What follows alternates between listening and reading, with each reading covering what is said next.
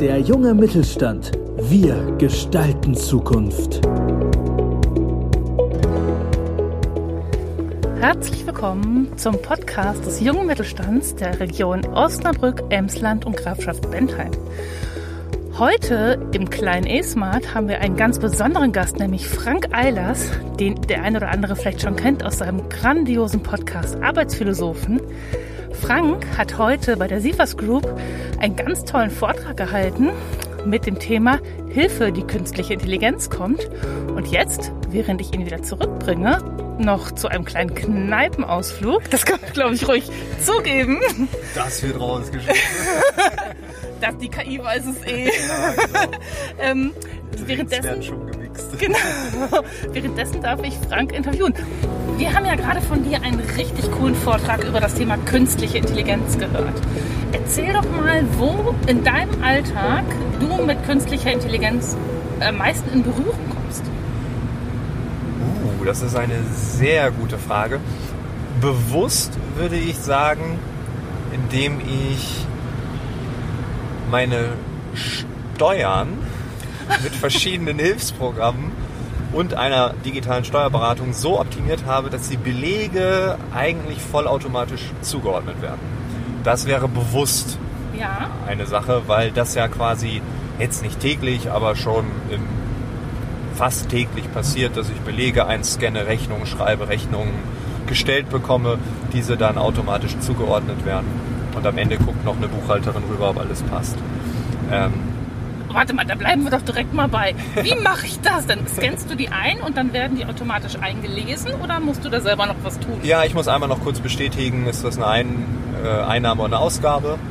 Und äh, dann erkennt er das automatisch mit meinem äh, Geschäftskonto. Äh, das ist die Zahlung so und so, das ist die Zahlung so und so, das ist die Zahlung so und so. Und äh, genau, den Beleg kann ich wegwerfen. Also das Ah. digitale Beleg wird zum Original und Ja. das Original wird dadurch zur Kopie.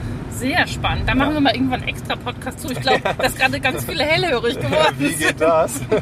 Aber du als, als KI-Experte, Ja. wo im Alltag ähm, finden wir KI und merken es vielleicht nicht mal? Es fängt an bei Google Maps. Also wir fahren eine Strecke von A nach B und die wird jetzt umgeleitet, weil es dort einen Mikrostau gibt, so nenne ich ihn jetzt mal. Das heißt, auf einer kleinen städtischen äh, Trasse, äh, 400 Meter Stau oder schleichender Verkehr und Google sagt, fahr lieber da lang. Ähm, das ist künstliche Intelligenz. Ähm, wir haben, gucken Netflix und äh, uns werden Filme und Serien vorgeschlagen. Das basiert darauf, dass andere Menschen mit mir in einem Nutzerprofil zusammengefügt werden. Dann wird gesagt, Mensch, die mögen das gerne und wenn die das gucken, das kennen wir auch bei Amazon, äh, Menschen, die dieses Produkt kauften, kauften auch. Ähm, Also das sind alles so kleine Beispiele, äh, die wir eigentlich permanent erleben und die wir nicht mehr wirklich wahrnehmen. Das ist etwas, was ich letztens, äh, also habe ich mich noch mit jemandem drüber unterhalten, freitagsabends, wie blöd das ist oder ob, ob man nicht ausgespäht wird von Amazon, weil Amazon das empfiehlt. Der, empf- der empfand das der als, als übergriffig. Lustig ist, dass ich dieselbe Person am Samstagmorgen am Marktstand wieder getroffen habe und unsere liebe Marlies, unsere liebe Fleischers Marlies, Marktfrau, hat genau zu demselben Menschen gesagt, hör mal, du nimmst doch immer die Mettwurst heute nicht. Ja, genau, genau. Äh, Und das ist okay, weil das ist ja ein Mensch. Ne? Genau. Ähm, Die Frage ist, ob die Daten bei ihr sicherer sind oder bei äh, Amazon. Also ganz ehrlich, die Traube, die drumherum stand, DSGVO, war da Ja. nicht viel. Und vielleicht ist das auch eine Drahtstand. Und Ja, dann genau. das gerne. Der isst immer so vier Mettwürste am Samstag. Nein, also Marlies, wenn du das hörst, Marlies ist die Beste. Ja, ne, ich aber- find's witzig, ne? Wenn es ein Ja, Mensch selber Fall. macht, finden dann wir ist es es gut. okay, dann genau. finden wir es gut. Und sobald es eine Maschine macht, sagen wir, oh, was. Es ist, weil es eine Blackbox ist. Wir wissen nicht, was da passiert, was passiert noch. Das wissen wir bei Menschen aber auch nicht. Ja, Aber das können wir anders greifen wahrscheinlich und deshalb sind wir da auch freudiger. ähm, was ist denn so deine Lieblingsanwendung? Wo sagst du, boah, das bereichert mein Leben wirklich oder das könnte in Zukunft mein Leben bereichern? Steuern. ja, da habe ich schon großen Hass gegen, aber ähm, äh, nee, also das, ist, das hat mein Leben total verändert. Ähm, äh, nein, also es gibt ganz viele tolle Dinge, wenn wir über ähm, Spracherkennung reden, was da möglich ist. Ähm, DeepL ist ein grandioses ähm, Übersetzungsprogramm. Also es gibt unzählige Sachen, wo ich sage, also ohne die wäre mein Leben heute schon schwerer. Aber ähm, es wäre dann so wie vor zehn Jahren und da ging es ja auch und es war ja Ja. auch schön. Also von daher sind es einfach nur kleine Erleichterungen. Ähm, ja. DeepL ähm, habe ich dir vielleicht sogar schon erzählt. Damit habe ich heute es geschafft, 170 Seiten zu übersetzen, dass das Hochladen des Word-Dokuments länger gedauert hat als die Übersetzung. Es war unfassbar und es ist wirklich fast äh, druckreif. Also man kann vor allem Texte verstehen und darum ging es mir. Genau. Hochgradig spannend. Wir verlinken das mal in den Shownotes, dass ihr euch das auch mal anschauen könnt. Wirklich ein, ein richtig spannendes Tuch und basiert, Tool und basiert einfach auch auf KI. Ne? Genau, das ist glaube ich auch ein deutsches Produkt. Ich glaube, Ja. es wurde in München äh, von einer KI-Forschungsgruppe erfunden. Und äh, ja, selbst Google hat gesagt, das ist deutlich besser als das, was wir produziert haben. Ähm, die versuchen das jetzt, glaube ich, auch irgendwie einzubetten. Da gab es Ja. Verhandlungen. Also das ist äh, grandios. Ne? Und wenn man das mal weiterdenkt, also wie können wir bald auch nicht nur Texte, sondern auch Live-Transkription, das habe ich auch schon mal ausprobiert. Ja. Ähm, ist grandios. Also wir haben dort eine Sekunde Verzögerung und wir haben den Originaltext übersetzt. Ja, ja, die Grammatik ist vielleicht nicht perfekt, aber ganz ehrlich, wenn wir Menschen haben, die unsere Sprache versuchen zu sprechen und nicht jede Grammatik stimmt, das macht es ja auch irgendwie manchmal sympathisch. Also warum darf es bei der Maschine nicht auch sympathisch Richtig, sein? und ich finde, wie, wie genial, wie, wie uns das zusammenbringt, oder? Auf Dass ich Fall. plötzlich mit jemandem in Japan mich unterhalten kann, wo ich das heute gar nicht könnte. Ich finde das toll. Also ich habe mal ein Jahr in, in Frankreich gelebt und ich dachte bis dahin, ich kann Französisch. Als ich dort war, habe ich erst mal gemerkt, wie schwer das ist und wie lange es dauert, sich dann doch wirklich, wirklich da reinzudenken. Und ich fände es toll, ähm, wenn ich sofort etwas gehabt hätte, was mir da geholfen hätte, mit den Leuten sprechen zu können. Ja, ja. Ich hatte das neulich auch im ICE. Äh, dort saß äh, äh, jemand aus Osteuropa, der hat, äh, war 18 Jahre jung, hat äh, für einige Wochen auf dem Bau gearbeitet und ist jetzt zurück zu seiner Freundin und ähm, war völlig hilflos. Lief im ICE rum und dann hat er sich neben mich hingesetzt und hat gefragt, so, ob ich ihm helfen könnte, aber ich konnte es auch nicht ausdrücken. Also ich habe gesehen, er braucht Hilfe, aber ich konnte mit meinem Englisch ihm auch nicht helfen, weil er kein Englisch konnte. Und dann haben wir uns einfach auch mit einer Übersetzungs-App äh, äh, von seiner Sprache in Englisch äh, und äh, Englisch dann in Deutsch und dann haben wir uns so äh, eine Stunde da durchgekämpft und am Ende habe ich ihn zum Nachtbus gebracht in seine Heimatstadt äh, und alles ging gut. Aber ohne App, puh, wäre schwierig gewesen. Wäre schwierig gewesen, ne? Ja, ich finde das auch im Ausland. Aber wo wir gerade so beim Thema Menschen sind, was Mhm. es mit Menschen zu tun hat. Eins deiner Themen ist ja auch, ähm, wie verändert sich die Arbeit Mhm. durch KI? Ähm, was sind so die Schritte, die in den letzten Jahren am meisten verändert worden sind durch künstliche Intelligenz? Ja, auch hier, es gibt unzählige Beispiele. Ähm, äh, es kommt immer auf den Kontext an, das ist ganz wichtig. Also es gibt ja nicht die künstliche Intelligenz oder die Arbeit. Also der Beruf eines Steuerberaters ist komplett anders als der Beruf eines Bauarbeiters ähm, und eines Handwerkers und so weiter und so fort. Aber ähm, äh, diese ganzen kleinen Tools, ich bin auch kein Freund davon zu sagen, die künstliche Intelligenz nimmt dir deinen Job weg, sondern ähm, es wird vorab äh, wenn es diesen Case überhaupt gibt, es wird vorab ganz viele Teillösungen geben, Teilanpassungen. Das heißt, wir haben Tools, ähm, Apps, Systeme, die bestimmte Arbeiten deiner Arbeit übernehmen. Und dann ist die Frage, was macht man mit der übrigen Zeit? Und das wird ja nicht von heute auf morgen 80 Prozent sein, sondern das wird am Anfang so sein, dass ähm, vielleicht 10 Prozent von Dokumentationen ähm, jetzt weggehen. Oder ich habe jetzt mit einer Ärztin gesprochen, die äh, haben Diktiergeräte, die dann transkribiert werden. Und äh, dann ist der nächste Schritt einfach, dass die Maschine das automatisch macht. Also dass man es reinredet und dann ist es schon im System. Und das mit diesen ganzen Fachwörtern und so weiter und so fort. Und dann hat die Ärztin weniger Dokumentationsaufwand, mehr Zeit für die Patienten. Und äh, also das ist doch das, was wir wollen. Ich, das, genau das finde ich. Du hast das heute in deinem Vortrag so wunderschön gesagt. Alles, was ähm, programmiert werden kann oder alles, was stupide Repetition ist, kann so eine KI machen und es gibt wieder Zeit für das Wesentliche. ne? Ja, ja, ja.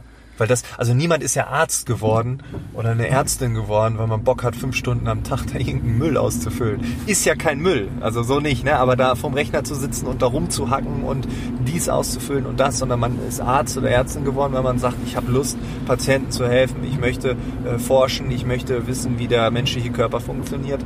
Und das Lästige, das kann weg. Und das ist doch, das ist die ganz große Chance an dem Ganzen.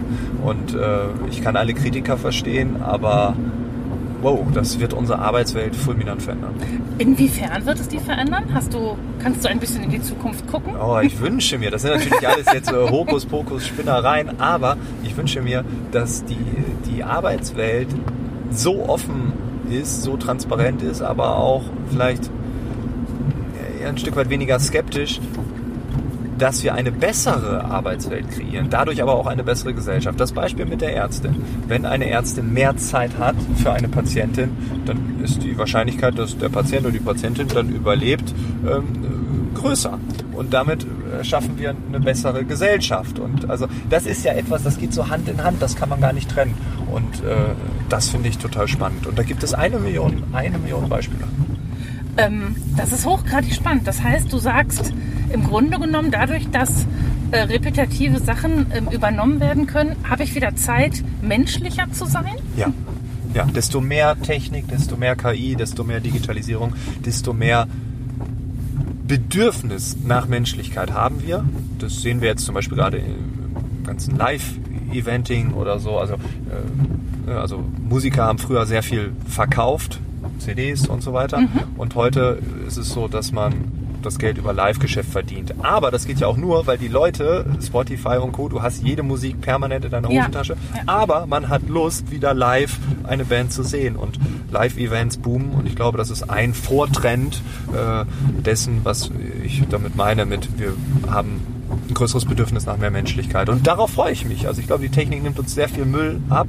Und dann haben wir mehr Zeit fürs Wesentliche. Und das ist meiner Meinung nach ganz klar der Mensch. Ähm, super, vielen, vielen Dank, Frank. Ähm, ich habe ja gerade schon mal deinen Podcast erwähnt. Was werden denn die nächsten Themen in deinem Podcast werden?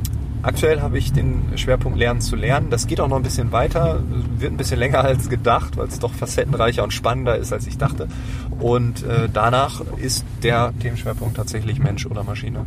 Oh, spannend. Ab wann ungefähr geht es um dieses Thema, Mensch oder Maschine? April. Also äh, good luck. Also wenn das BMBF endlich mein Angebot annimmt, äh, darf ich mit zu einer Delegationsreise ähm, äh, nach Tokio, Japan auf eine Künstliche Intelligenzmesse. Das wäre Ende März, Anfang April.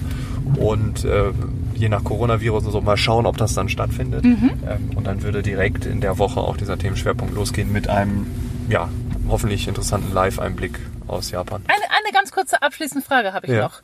Ähm, du als Experte für das Thema, wie lange muss ich dich noch fahren? Ab wann fahren die Autos dich selber? Ach, das wird noch dauern, Meinst du? Ja. Weil wir Deutschland sind oder weil es technisch nicht geht? weil wir in Osnabrück sind. Ist das Netz zu schlecht oder unser Mindset? äh, nein, es wird losgehen in den großen Städten, dort auch in bestimmten Kiezen nur. Und es dauert einfach noch.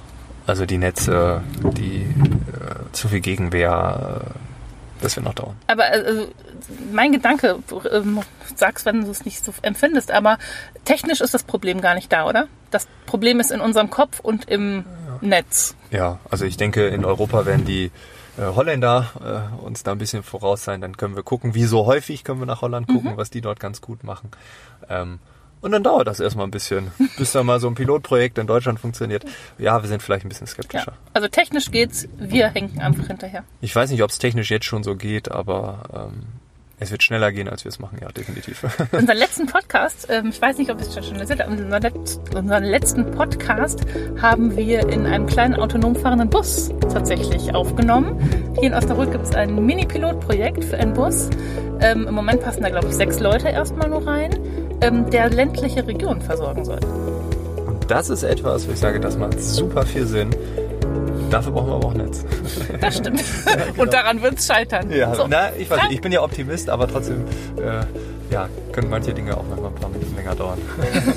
Vielen, vielen Dank, dass du uns noch die Ehre gegeben hast, ein Interview Klar. zu geben. Klar, und, äh, Hat mir doch- riesig Spaß gemacht. Und so macht Autofahren ja auch viel mehr Spaß. Genau.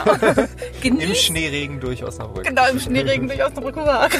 Genieß den Abend in der schönen Osnabrücker Innenstadt und komm gut zurück nach Berlin. Ja, danke. Vielen Dank, Frank. Ich hab zu danken. Ciao.